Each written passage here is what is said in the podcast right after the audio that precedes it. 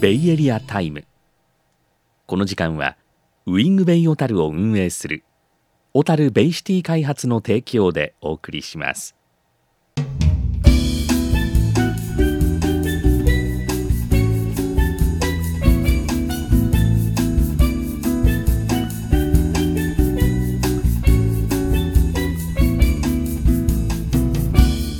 それでは今日もウィングベイ小樽を運営します。小樽ベイシティ開発 OBC の吉山喜一郎さんにお話伺っていきます。吉山さんよろしくお願いしよろしますくお願いします。早いもんで12月になりましてね。もう気づいたらそうあの今日久しぶりに小樽に来たらもう雪降っててびっくりしました。先月は何にもなかったですもんねそうなんですよ全然、ええ全然変わりましたね。この1ヶ月ぐらいで。はい、えー吉山さんはねあの今東京にお住まいで、まあ、月に一度から二度小樽にねお越しくださってるわけですが、まあ、そのタイミングでお話を伺ってるんですけれどもその11月の末ですねもう新聞をご覧になった方もねたくさんいらっしゃるんじゃないかと思いますが、えー結構見出しにインパクトのある記事が載りましたね。はい。はい、掲載されました。あれは、えっと、11月の29日の北海道新聞さんはい。の記事で、あの固定資産税のこう半減を要請っていう記事が出てきましたけども、はいええ。まあ、あれは実はもう今年の初めぐらいから、うん。あの小樽市さんといろいろ協議はしてきていた話でして、うん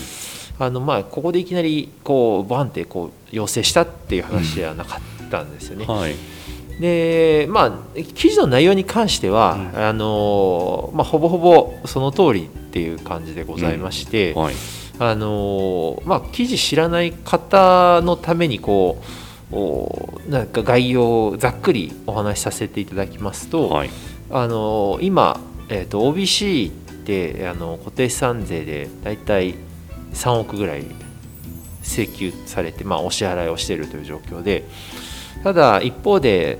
今 OBC コロナ前は大体売上が20億ぐらいあったんですけど、まあ、コロナの影響もあって今はまあ18億弱の売り上げになっているうん。ということでいわゆるこう固定資産税のこう売上に対しての比率が20%ぐらいになってしまっていうるん。ということでかなり OBC のあ赤字の要因の一つになっていると。はいまあただ、えっと、実際にまあ過去ずっとですね実は OBC が20年前に開業してからずーっと赤字だったんですね。うんまあ、それもあって、まあ、あの前回前々回とお話ししてたようにあの OBC があー、まあ、ミニ再生になってしまったって、まあ、それが、まあ、一つの要因でもあったわけなんですよね。はいまあ、それもあったので、えーやはりこれを解決しない限りは永続的な事業運営ができないとうん。いうことで、えーまあ、その市にまあそれを要請したということですね。できればその施設のうん。改装であるとかあ修繕とかのよりこう施設がより魅力的な形になるような資金として使いたいということもあってやはり今のままでは今後社会情勢とかも変わってくる中で施設がよりまあ攻めの設備投資がもしくはこう修繕とか守りの設備投資をするお金をまあ作るためにもやっぱり固定資産税をまあ下げてほしいとうん。いうことをまあお願いさせていただいたとはい。いうことになというまあ記事の内容になってます。うん。はい。えー見出しに固定資産税半減を要請、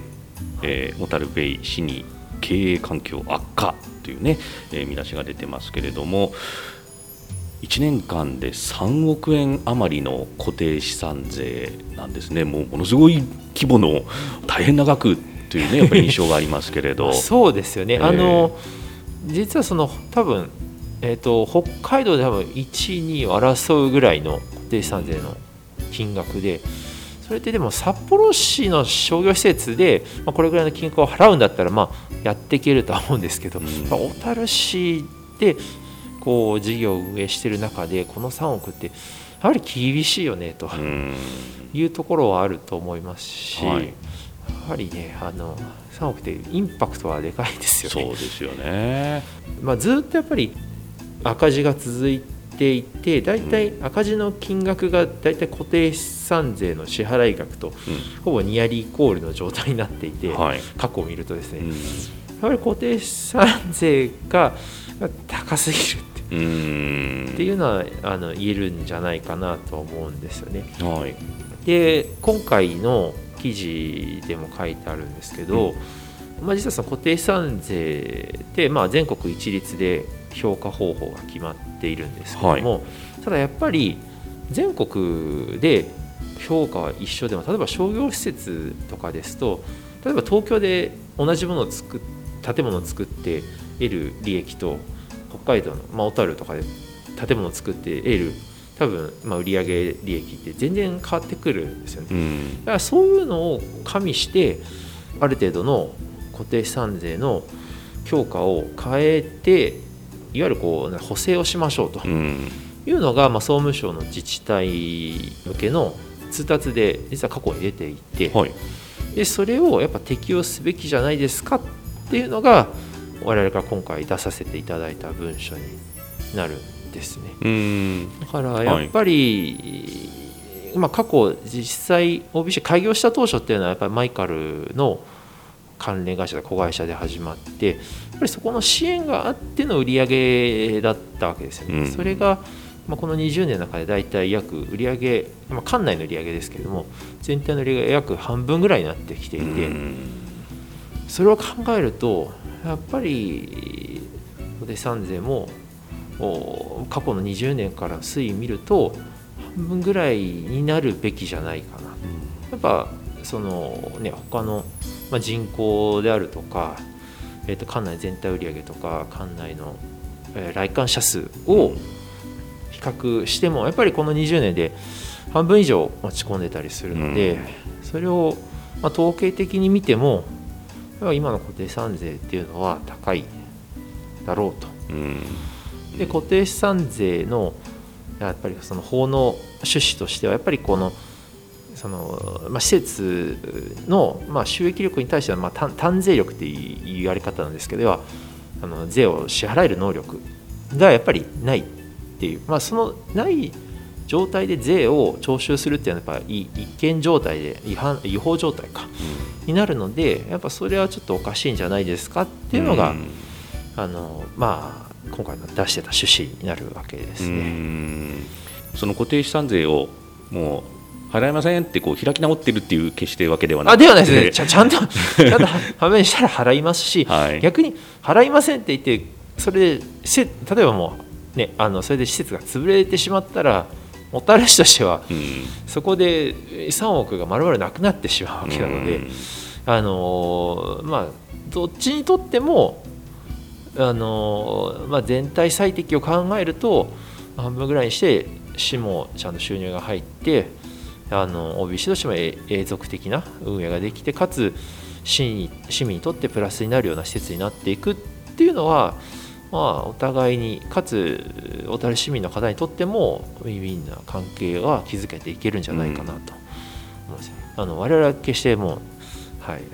全く払いませんとか そういうつもりは 全くなくてですね。まあなのでその人口であったり場所であったり、はい、また、えー、その売上伴ってくる売上であったりいろんな要件がこうそれぞれで違うわけですよね。そうですね、はい、そこをまあ一律にいやこの規模だからこの額でっていうことではなくて、まあ、そこをこうもう微調整しましょうっていう、うん、まあ、その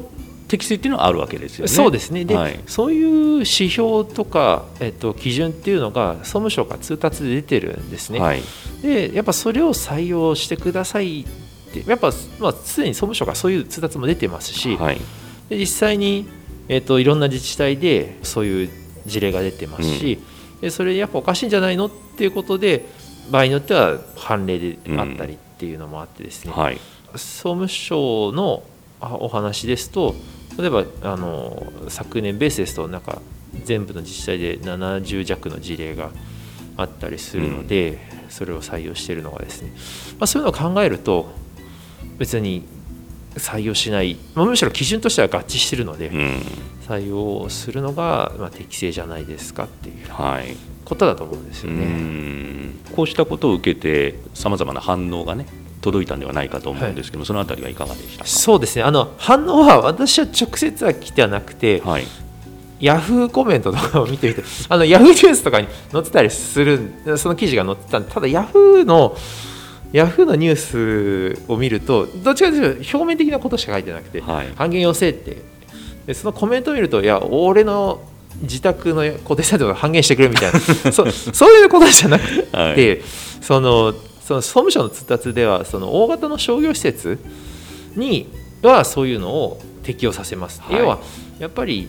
その地方のそれぞれのこう私もいろんな再生事案でいろんな過去各地方のいろんなやっぱ、まあ、箱物であるとかで結構その支払いに困ってる施設っていろいろ見てきたんですね、やっぱそういうのってやっぱ大きいのは作ったけどマーケットとその建物の大きさにがやっぱアンバランスになってきてるっていうのはやっぱどの地方でもあって、やはい。っぱそういうのに対応してやっぱ総務省の方もそういう通達を出したんだと思うんですよね。だからそのやっぱりそのそういう大型施設っていうのが廃墟と化してしまうと、うん。やっぱ市民にとってもマイナスですしそうですね。例えばそれが全く払われずにいくと、まあ、市にとっても税収としてマイナスはい。になります。それが有効活用されて税収として入ってくるのであれば市にとってはプラスなので、うん。まあ、そういう意味でそういう通達が出されたとは思うんですよね。はい。なのでそういうことを考えると、まあ、ちょっとこう自分の自宅の これでも下げてくれとかそういうのとは違って、どちらかというと公共に資するう目的でこう、まあ、下げるっていうのが一つあるんじゃないかなと思ってまして、はいあのまあすみませんヤフーコメントとかを見るとあの そういうのがあったので、あたただまあすそうだそういうコメントが、まあ、反対っていうよりはそういうのコメントが多かったのと、うん。あとはあのまあ賛成されてるっていううコメントもあったりあとはまあどちらかというと、まあ、若干ネガティブな意見としてやっぱりあの小樽という地域であの商業施設はでかすぎるよねと、うん。なやっぱ商業だけでやっていくのは無理だからそりゃ下げざるを得ないよねみたいな。うん。っていうご意見もあって、まあ、はい。それはごもっともだなと思ってまして、まあ、我々もだからそのためにあの商業だけじゃない部分をこれからあの注力していこうとうん。思っているっていうのがやっぱりありまして。はい。だからただ単純に下げてもらってラッキーというよりは下げていただいて永続的な運営ができる。かつ、まあ、ある程度収益が出せる中でその中で、えー得た収益の中で、えーこの社会的な課題とかを解決するための施設にしていこうって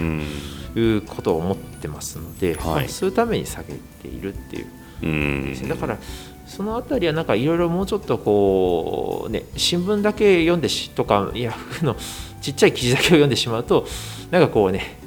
表面的なところしか見えないと思うんですけどこういうまあ場でそういうもう少し深掘りしたことを説明できるといいかなとは思ってますね。そうですはね、あのまあ、商業施設ではあるんだけれども、はい。えーまあ、やはりこの市民のためにといいますかこの町のためにというところ、えーまあ、公共に資する部分でもねあのこのウィングベイ小樽 OBC としてはあっていきたいというところで、まあ、それであの最近はこのウェルネスタウンという、ね、言葉もお聞かれるようになりましたよね。そうですね。あのウェルネスタウンって、ままあ、始まってもう2年弱ぐらい経経ってよ,、まあ、ようやくこう小樽市民の方にも定着してきたかなっていうところはありまして、でまあそのさまざ、まな記事の反応を受けた中でやっぱりその公平性の観点っていうのもいろいろ取り出される中でやっぱり我々としてはこの施設は公共的まあ、公平性というかなその市民のにとってこう役に立つ施設になり得ると、うん。でその一つとして、まあ、我々ウェルネスタウン構想ということを考えて、まあ、考えてというか、まあ、2年前ぐらいから取り組んで始めているっていう形ですね。はい。でそのウェルネスタウン構想って多分あの一部の方は知らないご存知ないかもうん。知らないかなと思ってまして、まあ、我々ずっと物販でやっなんですかねこう全部の床を埋めていくのはもう難しいと思ってまして、うん、まあ、実際に、まあ、前回とかのお話でもさせていただいたように1番街とか6番街の4階一番端っこの4階があずっと空いていてあの、まあ、活用しきれてない、まあ、い。ろいろ施設入れようとはしたんですけどもやっぱり商業、まあ、物販の部分では、うん、あ埋めることがなかなか難しいと。いうこともあってじゃなくてじゃあその施設せっかくあるんだからそれ有効活用するために何ができるかということを考えた際にやっぱり今小樽のま課題としてまあ、やっぱり高齢化率が上がっている、まあ、人口減少があるということを踏まえて、まあ、そういうことをミックスしてこうウェルネスタウン構想というのを立ち上げたわけなんですね。はい、でまあ、実際に、まあ、どういうものかというと、まあ、かんなんですかね抽象的なお話からすると、まあ、あの身体的精神的かつ社会的に健康で豊かな生活を送れるまちづくりということで、うんあのまあ、商業的な取り組みの部分からより、まあ、なんですかねこう生活上で需要度が高い介護を受けたりとか、はい、お医者さんに見てもらったりであるとか、うん、いわゆるこう公共性公益性の高い生活上の需要度が高いこうテナント構成にしていこうと、はい、まあ、簡単に言ってしまうと、まあ、介護であるとかクリニックであるとか、うんえー、でまあ後ほどお話しする、まあ、看護学校であるとか、まあ、そういうこうどちらか福祉とか、うん、あ医療に関わってくるようなあ施設に少しずつ生まれ変わっていくというのがウェルネスタウン構想になります。はい。うん、でその、まあ、一環としてそのもう2年以上前なんですけど2020年の7月にあの小樽再生会病院さんと組みましてそのウレネスタウン構想の理念を共有して、えー、事業協定を締結しております。うん。はい、でそれを受けて、えーと、翌年の3月21年の3月から再生会ビレッジというのが始まって、うん、あのちょうど、えーと、5番街の1階のところあのネイチャーチャンバーとかの広場がある向かいあたりですね、はい、あそこであのいわゆるこう再生会さんのビレッジを開業していただいて、こうなんですかねこう障害を持っている方々の、まあ、施設であるとかあとは保育路上育とかい。うところを少しずつ今広がっているという感じで、え少しずつ少しずつそういうようなこうなんですかねこう医療とか介護向きの向けの、まあ、テナントさん。が入るようになっている。はいいう感じで今住んでますね。はい。私たちのその市民の生活にもね、えー、十分こう関わってくる部分でありますけれども、はい、福祉の部分であったり介護の面、えー、そしてまあ保育所もね施設がありますしそうしたまあ子どもたちのねに関することですけれどもこうしたテナントがこう入ってきて今までとちょっとこうやっぱり性質がだいぶ変わってきてるっていう状況ですよね。そうですね。よりこう生活の深い部分でつながってくる、うん、まあ、物販ですとねあの、まあ、欲しい時に買いに行こうっていうところから、はい、やっぱりこう、まあ、治療受けに行こうとか、まあ、こういう介護受けに行こうっていう、やこう、まあ、これがやっぱ生活として欠かせないものの、施設として利用していただくっていうところになろうとしてるって感じですね、はい、今、はい、で先ほどちらっとお話もありましたけれども看護学校というね、はい、フレーズもありましたけれども、はい、そうですね。あのこれも昨年でしたっけ？あの新聞記事とかでその小樽の看護学校があなくなってしまうということで、市民の方から陳情書っていうんですかね、それが集まって、うん、えー、まあ、市長が看護学校を残すと、はい、いうことをお話ししていただいた中でじゃあやっぱりあそこ看護学校ってすごい不便なところにあるんですよね。ちょっと高台のね住宅地の、はい、中にあるんですよね。そういうところだとやっぱなかなか経営はやしづらいじゃないかということで、うん。はい。まあ、我々として、えーとまあ、ここの一番街の4階であるとかが、うん、えーと、候補になるんじゃないかなと思ってまして、はい、でまあそれもウェルネスタウン構想の一つにも合致するかなと思って、で我々としてはあのいつでもウェルカムですよというような、まあ、記事が、まあ、過去出てたり、はい。えー、してたかと思うんですけどもそういうような今感じで今お待ちしてるっていう感じですね。はい看護学校ですから、まあ、そこを卒業した学生の方が、えーまあ、その市の町に出て、えー、実際に、まあ、医療を、ね、こう担っていくわけですからね、はい、そうした人材がね、えー、町からいなくなってしまうっていうのはこれはもう本当に大きなそうです、ね、痛手ですもんね。そうですよね。だからそういう方が例えば札幌で看護学校に行ってしまうとやっぱ札幌の病院とかに行ってしまうでしょうし。はいぱりねやっぱ一つの自治体に一つのやっぱ看護学校あるべきじゃないかなと思うんですよね。あとやっぱこれはどちらかというとこう商業施設側の観点からいくと若い人が施設の中にいると全然活気が違うなっていうのがあって あのあの何ですかねえっと昨年か昨年の3月とかにちょうど卒業式のシーズンの時にあの、まあ、施設を見た時にすごいあの高校の卒業生の方とかが施設を歩いてて、はい、それなんかにぎわってるように見たんですよ。こういうの見るといいなって。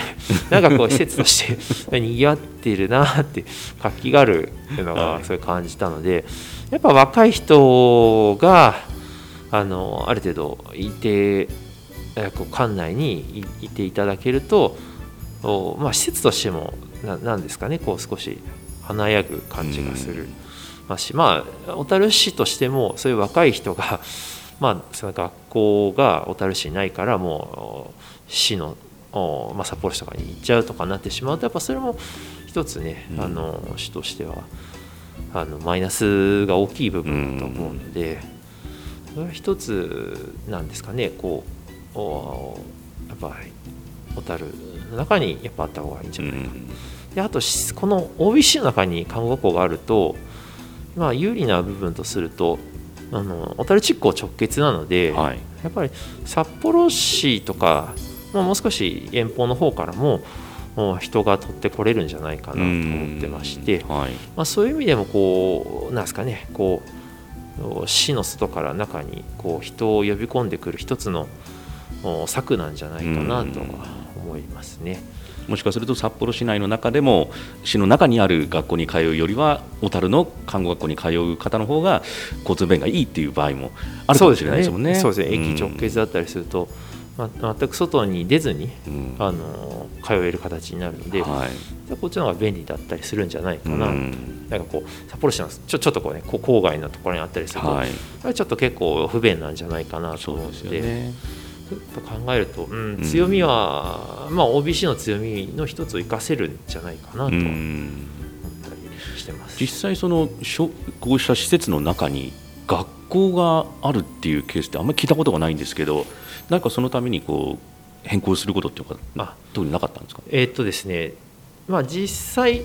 他の施設で学校が入なんかこんなんか学校が一緒に入るみたいなの確かなんか日経 MJ ってなんか見たことあるんですけどただ多分それこれから作る、うん、形にはなってたと思うんですけど、はい、多分商業施設の中に学校自体が入っているのは多分ないはず、はい、でで OBC も過去やらなかった理由があってですね、うん、実はその OBC が位置している部分ってその商業レクレーション地区といって、はい、そういう、まあ、学校とかが、えっと、要はこう設置できない区域になってるんですね、はい。ななっていたんですね。うん、で、えー、それを変えるために今回、うん、あの実はその地区変更っていうのを、はい、おまあ、市にお願いして、うん、で、えーと、今年の10月か、はい、10月に地区計画の変更を行いまして、でえー、今はその商業レクリエーション地区の中で、うん、いわゆるこう医療とか介護に関するまあ、学校であるとか、うん、あとはあの居住住宅、まあ、住宅とかは今まで認められなかったんですけども医療とか介護に関わる住宅も、お設置できるようになったと。はいいう形になってさらにこうウェルネスタウン構想があの実現しやすくなっている。という状況になっています。はい。地区計画の変更がね、えー、無事に終わったことでだからまあ看護学校もまあ入りやすくなったというか実際にもういつでもどうぞっていう状況になっている。えっとですねいつでもどうぞにはまだなってなくて地区計画法律上は変更はなったんですけど、はい、やっぱりその今その一番街の4階あの多分一部の方とか YouTube で見ていただいたかもしれないですけど4階の部分って要は前のなんですかね物販を売ってたその施設の状況がそのまま残っている状態でして、はい、要はあのままなんですかね学校として使うにはちょっとまだ難しくて、うん、要はこう学校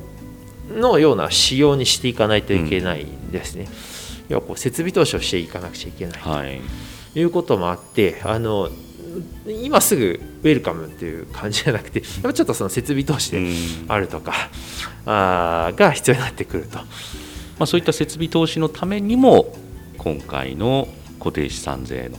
半減というのが重要になってくるわけです、ね、そうですね。今のこの赤字のままだと設備投資もできないですから。やっぱりその市の課題で今後の OBC の強みを生かすためにそこの部分固定資産税の削減で、えー、浮いたお金で設備投資をして、うん、で看護学校の受け入れとかあとさらにこうウェルネスタウンの一環として例えば高齢者施設であるとか、うん、いうことを作っていきたいと思っています。はい。まあ、なので、ぜひ、まあ、小樽市民の皆さんにとっても、ここはもう自分たちの施設なんだというような思いで、もっとこういうふうにしたらよくなるんじゃないかとかね、うん、いやいや、もっとこの固定資産税のことを強く言った方がいいんじゃないかとかね、いろんなご意見を お持ちなんじゃないかと思うんですよね。そうですね、えー、あのもしそういうのがあれば、こう看護学校の時みたいに、うん、こうぜひ市長に陳情書とかを 出して、冗談ですけど。あのしていただけるといいかなっていうはいったりします。そうですね。はい。まあなので、まああの今となってはやはり小樽に欠かせない施設ではないかなというふうに思いますのでね。はい、えー、ぜひ皆さんにもね、まあの番組を聞いてのご意見ご感想などもぜひお寄せいただければなというふうに思いますし、はい、えー、もっとこうウィングベアこうなったらいいんじゃないかっていうようなねこともありましたら、ぜひ番組宛てにお寄せいただきたいと思います、ね、そうですね。うん、どちらかというとその今回の記事に関して私としてもちょっとどんな意見があるのかも聞いてみたいというのもありまして、はい、できればなんかそういうなんかご意見あれば、ぜひこういただければと思ってます。そうですね。はい。はい、今日も小樽ベイシティ開発 OBC の吉浜喜一郎さんにお話伺ってきました。また来月今度は新年のね1月の放送ということになりますけれども、はい、また来年もどうぞよろしくお願いいたします、はい、よろしくお願いいたします。ここまでは吉山喜一郎さんにお話をお伺いしました。どうもありがとうございます、ありがとうございます。